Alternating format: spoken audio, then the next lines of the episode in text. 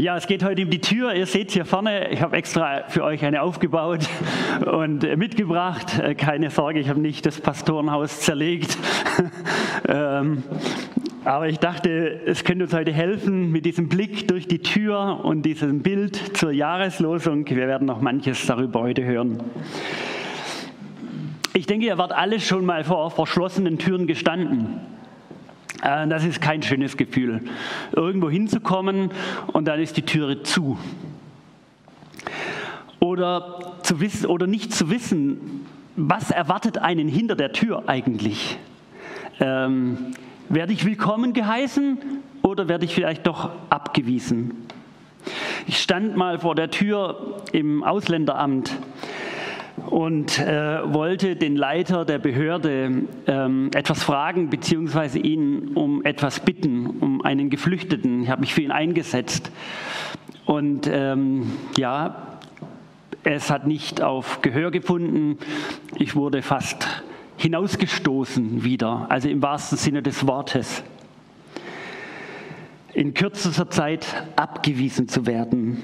Türen sind manchmal einladend und trotzdem haben sie auch, erwecken sie so ein komisches Gefühl. So der Moment, wo du anklopfst und du fragst, ruft jemand herein oder kommt gar nichts? Soll ich trotzdem rein? Äh, oder warte ich? Dann klopfst du vielleicht nochmal an. Also kennt, ihr kennt alle diese Situationen, die so ganz komisch so eine Ohnmacht auslösen. Was mache ich denn jetzt in dieser Situation? Und es macht einen Unterschied, ob ich vor einem Amtszimmer stehe in einer Behörde oder vor einer Haustür bei Freunden oder bei einem Arztbesuch vor dem Arztzimmer oder bei einem Weihnachtszimmer, wo die Kinder gleich hineinstürmen. Ihr merkt, es gibt unterschiedliche Türen, unterschiedliche Situationen. Bei uns, in unserer, äh, bei uns zu Hause, in meiner Kindheit, da sind manchmal auch Türen zerbrochen, also Glaseinsätze von Türen. Also das gibt es natürlich nur in unserer Familie, solche Streitereien zwischen den Geschwistern, wo dann der eine die Tür zuhält und der andere will rein und ich, ich sehe noch die Situation ich weiß, wie viele Nerven unsere Eltern gebraucht haben. Ich erinnere mich an die Türen eines Zuges am Bahnhof. Kurz vor der Nase ist sie zugegangen. Heißt das ärgerlich. Und du kannst nichts machen. Sie geht zu und du klopfst da noch an und der Zug fährt einfach ab. Und du hast diese Tür verpasst. Du stehst wie ein begossener Pudel am Bahnhof und schaust nur noch den Lichten, Lichtern hinterher. Ich erinnere mich an Kinderstreiche, wo die Klassentür zugehalten wurde und der Letzte sozusagen nicht mehr hineingelassen wurde. So eine Tür, sie markiert einen Grenzbereich. Es gibt ein vor der Tür und ein im Raum sein, ein hinter der Tür sein. Türen können trennen, können Grenzen setzen. Ich schlage die Tür zu, dann ist sie zu. Oder sie drücken aus, du bist willkommen. Komm herein, die Tür ist offen für dich. Und wie schön sich das anfühlt, wenn man offene Türen hat, wenn man offene Türen erleben darf. Es gibt es ja auch im übertragenen Sinne, dass du so etwas unternimmst und etwas bewegen möchtest und dann merkst, wow, da gehen hier so Türen auf. Ist das, ist das cool, ist das schön? Ich muss da immer mal durch die Tür gucken hier. Ich habe mich im vergangenen Jahr über jeden Sonntag gefreut, wo unsere Kirchentüren offen waren. In diesen schweren Zeiten, wo wir alles versucht haben, Menschenmögliches zu tun, damit hier alle kommen können, egal welchen Status wir in uns tragen und bei uns haben. Danke auch allen, die jeden Sonntag an der Eingangstür stehen und Menschen willkommen heißen. Niemanden abstoßen, sondern willkommen heißen. Das ist schön. Auch Jesus und die Menschen um ihn herum kannten solche Türmomente. Und jetzt landen wir in der Jahreslosung für das ganz jungfräuliche Jahr 2022, das ja noch so vor uns steht. Jesus sagt, wer zu mir kommt, den werde ich nicht abweisen. Die ökumenische Arbeitsgemeinschaft für Bibellesen, so heißt diese Gemeinschaft, zusammengeschlossen aus allen Kirchen. Die wählen ja schon, zwei, ich glaube, drei Jahre im Voraus äh, Jahreslosungen aus, damit sich auch äh, Künstler darauf vorbereiten können. Denn äh, ihr seht ja auch hier, hier wurde ein Bild dazu gemalt. Also man hat da genügend Vorlauf. Und vor drei Jahren hat man dann dieses Bibelwort ausgesucht. Johannes 6, Vers 37. Wer zu mir kommt, den werde ich nicht abweisen. Wir wollen fragen, was dieses Bibelwort für uns zu sagen hat. Wir wollen überlegen, was kann es uns für dieses kommende oder für dieses neu begonnene Jahr äh, sagen, wie kann es uns hindurch begleiten. Lasst uns mal in diese Bibelstelle schauen. Wir müssen dazu das Johannesevangelium aufschlagen, Kapitel 6. Und ich empfehle es euch heute schon, zu Hause durchzulesen. Denn an diesem Sonntag, heute, am nächsten und übernächsten Sonntagen, habe ich drei Bibeltexte ausgesucht aus dem Johannesevangelium, Kapitel 6. Also alles rund um die Jahreslosung. Ein Text vor der Jahreslosung und nochmal ein Text nach der Jahreslosung. Und heute steigen wir mit diesem Mittelpunkt ein. Wir müssen, äh, wir werden auf unterschiedliche Bibeltexte stoßen. Wir landen bei der Speisung der 5000. Da, das muss ja echt Eindruck hinterlassen haben. 5000 Menschen sind satt geworden, fünf Brote, zwei Fische. So wenig für so viele Menschen hat es gereicht. Und alle wurden satt. Und nach diesem Wunder verschwand Jesus auf die andere Seite des See Genezareth Ah, jetzt hier. Seine Jünger, Jünger fuhren mit dem Schiff über den See. Das kommt nächsten Sonntag, was da auf diesem See passierte. Äh, zu Fuß wäre es vier Stunden Gehzeit ungefähr gewesen. Ähm, und in Kapernaum trifft Jesus wieder auf eine größere Zahl seines Fanclubs, sage ich mal. Die sind ihm einfach nachgereist. Die wollten da noch mehr von ihm hören und erleben nach diesem großen, spektakulären Wunder der Speisung der 5000. Die haben ihn nicht mehr losgekriegt. So, wie so Paparazzi sind sie ihm nachgeeilt. Und sie bestürmten mit viele Fragen. Das Johannesevangelium Kapitel 6 ist wirklich ist total lang. Also ist unglaublich lang, wenn ihr das mal lest. Fragen, die ihn auf den Nägeln brannten. Was müssen wir tun, um, um Gott zu gefallen? Oder welche Zeichen kannst du denn noch liefern? Das war auch ein großes Thema. So, was, was kannst du denn, was hast du denn noch für Tricks auf Lager, Jesus? Damit wir deinen Worten glauben können. Liefer uns mal noch ein paar Beweischen, dann geht's besser. Jesus weicht ihren Fragen nicht aus. Seine Antworten gipfeln in einer schlicht und zugleich provozierenden Behauptung. Vor euch steht die Antwort, sagt Jesus. Ich bin die Antwort auf all eure Fragen. Ihr habt doch meine Worte gehört. Ja, gut bayerisch. Ja, Mai, wie oft muss ich es euch noch, noch sagen? Wie oft muss ich es denn euch noch sagen? Ich habe euch doch alles erzählt und ihr seid mit mir gegangen. Was stellt ihr denn noch so Fragen? Wo ich bin, da findet ihr Gott. Kommt zu mir, vertraut mir. Nur ich werde euren Hunger nach Leben stillen. Nur ich euren Durst stillen. Und ihr Leben sogar über dieses Leben hinaus. Ich frage mich immer wieder, warum waren die Jünger so blind? Die waren doch mit Jesus unterwegs. Warum waren ihre Herzenstüren manchmal verschlossen, obwohl seine Tür ständig türangelweit auf war? Also er hat sie jedoch nicht zugeschlagen. Er hat alle Menschen eingeladen, zu sich zu kommen und er, er ging zu ihnen mit seiner geöffneten Tür. Jesus gewährte den Menschen einen Einblick in das Reich Gottes. Er machte die Tür auf und sagt, schaut mal da durch. Nicht ein kleines Fensterchen, sondern die Tür auf. Sagt, schaut doch da rein. Kommt hinein in diese Tür und lernt das Reich Gottes kennen, wie Leben funktioniert, wie Freude im Leben einziehen kann. Und diese Frage berührt mich auch. Wie oft ist Jesus für mich einfach nur ein Mensch oder ein Vorbild, ein Lehrer. Aber darf er mich wirklich satt machen in der Begegnung mit ihm? darf er meinen Lebensdurst stillen. Darf er mich berühren, wirklich im tiefsten meiner Sehnsüchten. Ich habe am, am Silvesterabend über den Kairos gesprochen, gepredigt, über Augenblicke, wo Gott einem ganz präsent vor Augen steht, wo sich die Tür weit gemacht hat, wo mich seine Liebe erfüllen darf, wo ich Hass spüre, wo ich Abneigung spüre, wo ich dann bitte Jesus, Herr, schenk mir Liebe, neue Liebe. Lass mich nicht in diesem Unfrieden in mir verharren, mich lähmen. Wo er in dein Leben hineinsprechen darf. Das sind alles so Momente, wo Türen geöffnet sind. Wie oft hänge ich dann wieder an Äußerlichkeiten, ob Menschen mich gut oder schlecht finden, ob sie über mich irgendwie Sachen erzählen, die ihnen gefallen oder nicht, ob ich erfolgreich bin, ob ich mich geliebt fühle oder nicht. Ich merke, wie ich eigentlich manchmal viel stärker an Menschen glaube, statt an Jesus hafte und mit ihm Verbindung bin.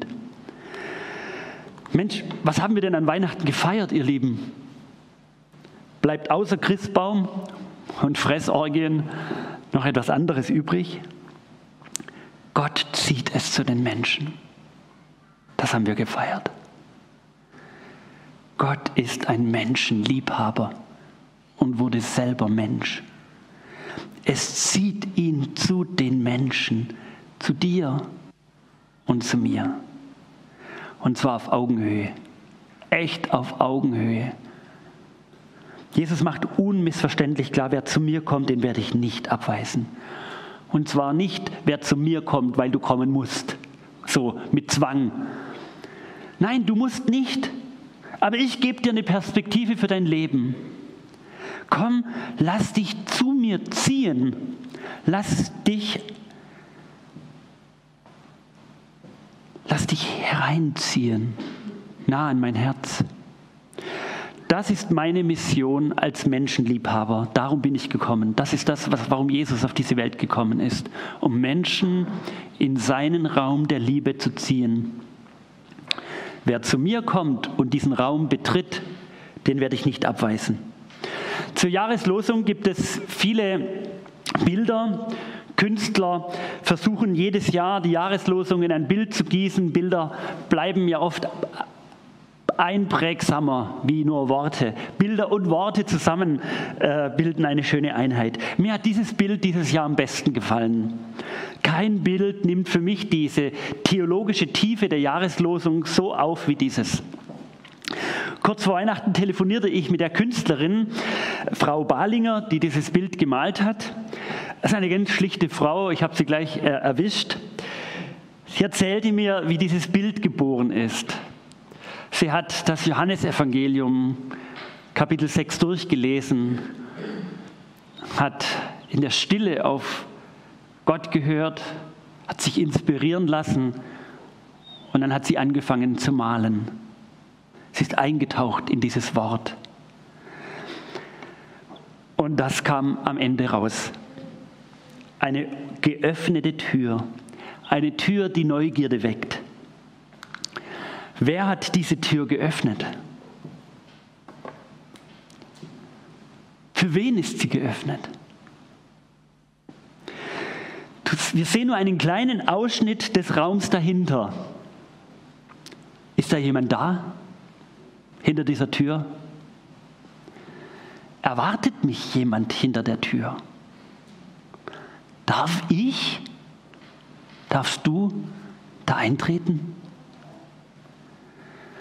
Auf einem Tisch liegt ein Brot, dicht daneben ein Glas Wein. Ist der Tisch für mich gedeckt? Bin ich der erwartete Gast? Der Tisch, er ist nur angedeutet. Er wirkt schwebend in diesem Bild. Man sieht sonst keine Möbel mehr. Es ist nur warmes, einladendes Licht, das von hinten in diesen Raum fällt und von außen, also von innen ins Außen hinaus strahlt. Woher kommt das Licht? Was strahlt hier so? Wer strahlt hier so? Der Lichtkegel sieht aus wie ein Weg, der von außen, der von, von dem Rauminneren nach außen strahlt. Und er zeichnet so einen Weg, den du gehen kannst. Und zwar barrierefrei. Der Eintritt ist frei. Kein Türsteher davor. Keiner, der kontrolliert. Keine Türschwelle. Wir können einfach hindurchgehen. Ein überdimensionaler, großer goldener Schlüssel in Form eines Kreuzes baumelt von oben an einer Kette herab. Ist dieser Kreuzschlüssel der Schlüssel zu dieser Tür? Jesus als Schlüssel, der die Tür zum Leben aufgeschlossen hat. Jesus wird später sagen, ich bin die Tür. Sie ist schon geöffnet, diese Tür. Sie muss nicht erst nochmal mühsam von dir geöffnet werden, so nach dem Motto, ja, kriege ich die Tür auf? Nein, die Tür ist geöffnet. Sie ist durch das Kreuz von Jesus geöffnet. Der Schlüssel ist da, die Tür ist offen. Und jetzt steht eine Frage im Raum. Willst du hindurchgehen? Diesen lichtdurchfluteten Raum mit seiner geheimnisvollen Weite, dieser Ort erscheint irgendwie zwischen Himmel und Erde zu schweben. Willst du hindurchgehen? Denn wer zu mir kommt, den werde ich nicht abweisen. Jetzt muss ich unbedingt eine Ergänzung und auch eine kleine Korrektur in der Jahreslosung vornehmen. Dann fühlen sich die Theologen besser. Dann haben sie auch einen Job. Nein, ganz ernst, ich brauche eine Ergänzung und dann echt eine Korrektur aus der Luther-Übersetzung. Der Vers ist ja eigentlich viel länger und ich glaube, es ist total wichtig, den vollständigen Vers vor Augen zu haben. Alles, was mir mein Vater gibt, wird zu mir kommen. Und den, der zu mir kommt, den werde ich nicht hinausstoßen. Der erste Satzteil den müssen wir unbedingt mitlesen. Alles, was mir mein Vater gibt, wird zu mir kommen. Es ist Gott, der die Menschen auf den Weg schickt, auf den Weg zu Jesus schickt. Und alle, die so von Gott bewegt werden, werden auch bei ihm ankommen. Das heißt, sie werden an ihn glauben. Was heißt das? Gott ist der Impulsgeber. Er schickt die Menschen zu Jesus. Und sie können sich sicher sein, sie werden da auch ankommen. Sie werden ein Vertrauen auf, zu Gott aufbauen. Und zwar durch das, so wie Jesus ihnen vor Augen steht. Und jetzt wird klargestellt, hey, diejenigen Menschen, die nicht vor der Tür stehen, sondern die schon bei mir sind, werde ich nicht hinausstoßen. Luther hat das griechische Wort mit abweisen übersetzt den werde ich nicht abweisen. Diese Übersetzung will deutlich machen, dass Jesus niemals jemanden abweist. Und das ist auch eigentlich richtig. Aber in diesem Fall vom griechischen Wort heißt das nicht abweisen, sondern abstoßen, hinausstoßen. Wer zu Jesus kommt, wer den Raum des Glaubens betritt, wer durch die Tür hindurchgeht und hier in diesem Raum des Glaubens sich bewegt, den werde ich nicht mehr hinausstoßen. Dieses, den werde ich nicht abweisen, klingt so, als würde hier ein Türsteher stehen und ich stehe vor dieser Tür und dann schaue ich, werde ich abgewiesen oder werde ich hineingelassen? Etwas, etwas anderes. Abweisen und hinausstoßen.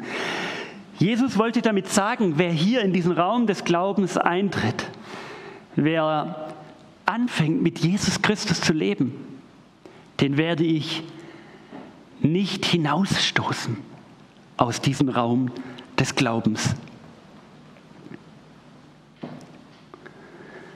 Niemand, niemand. Du gehörst nicht auf Bewährung dazu, So nach dem Motto, schauen wir mal, wie er sich benimmt. Und wenn du dich nicht ordentlich aufführst, dann stoße ich dich wieder hinaus.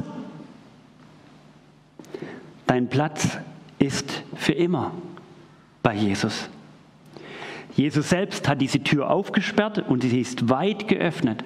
Du sollst wissen, was dich hinter dieser Tür erwartet. Jesus sagt ein paar Verse weiter vorher, es kann niemand zu mir kommen, es sei denn, du stellst dich gescheit an. Es sei denn, du tust gute Dinge. Nein, es sei denn, ihn zieht der Vater, der mich gesandt hat. Das ist was anderes. Jesus will klarstellen, an Jesus zu glauben ist nicht einfach so ein rationaler Akt, so ein Abwägen pro und contra, was spricht dafür, was spricht dagegen, ach, die, die Argumente für Jesus überwiegen, also gut, dann, dann gehe ich halt mal so durch diese Tür hindurch, äh, ich schaue mir das nochmal an, ach, dann gehe ich halt wieder raus. So, das ist, so funktioniert Glaube nicht. Jesus sagt, dass Gott die Menschen hier reinzieht. Da gibt es etwas, was, was die Menschen hinzieht. Was ist das, was so zieht? Manchmal sind es Sehnsüchte, die uns zu Jesus hinziehen. Manchmal sind es auch Schicksalsschläge, die uns ganz nahe an das Herz von Jesus ziehen. Eine unerwartete Erfahrung, eine Grenze, die ich erlebt. Und ich merke, Jesus, ich kann gar nicht mehr und ich will gar nicht ohne dich leben. Und irgendwann hast du bemerkt, ups, ich bin im Raum des Glaubens. Hier bin ich zu Hause. Bei manchen war es ein langer Entwicklungsweg. Manche waren schon im Raum und haben erst später bemerkt, huch, jetzt bin ich ja angekommen. Jetzt bin ich angekommen. Es gibt Hunderttausende und Milliarden von unterschiedlichen Wege. Aber sei dir gewiss, du wirst gezogen. Und wenn du da bist, wird dich keiner hinausstoßen. Diese zwei Bibelworte, sie passen zur Jahreslosung und zu diesem Bild. Jesus sagt, ich bin das Brot des Lebens. Wer zu mir kommt, wird nicht hungern. Und wer an mich glaubt, wird nie mehr Durst haben. Und ich bin die Auferstehung und das Leben. Wer an mich glaubt, wird leben, auch wenn er stirbt. Und wer lebt und an mich glaubt, wird in Ewigkeit nicht von Gott getrennt. Glaubst du das? Das sind diese zwei zentralen Ich bin-Worte. Vielleicht erinnert ihr euch, als Gott sich Mose vorstellt und Mose zittert und fragt, boah, was soll ich sagen, wenn ich gefragt werde, wer schickt mich zu dir? Und dann sagt Gott, ich bin der ich bin. Ich bin der, der ich sein werde. Ich bin der bei euch ist. Das ist die Vorstellung von Gott. Und jetzt sagt Jesus in den Ich bin Worten dasselbe. Ich bin das Brot. Jeder fromme Jude hat genau diese Gottesvorstellung im Blick gehabt und hat gemerkt, dieser Jesus nimmt das in Anspruch und sagt, ich bin der ich bin. Ich bin das Brot und ich bin die Tür und ich bin das Leben und die Auferstehung. Was für ein Gott. Und darum gilt euch heute diese Einladung, zu kommen, durch diese Tür zu gehen der Schlüssel ist da. Die Türe ist weit geöffnet. Ich lade dich ein, durch diese Tür zu gehen. Vielleicht erneut zu gehen. Am Anfang des Jahres, ihr Lieben, eine Entscheidung zu treffen. Ja, Gott, hey, das Jahr ist jung, ich weiß nicht, was auf dich zukommt, aber ich lass mich wieder neu an dein Herz ziehen und ich gehe durch diese Tür hindurch und ich möchte Empfangende, ein Empfangender sein. Vielleicht auch ganz neu, vielleicht auch zum ersten Mal ganz bewusst, das weiß ich nicht. Gott alleine kennt euer Herz. Jesus will dich in seinen Raum des Glaubens hineinnehmen. Und egal wie fehlerhaft du bist, wie untreu du warst, egal wie schambehaftet dein Blick ist, egal, du bist eingeladen.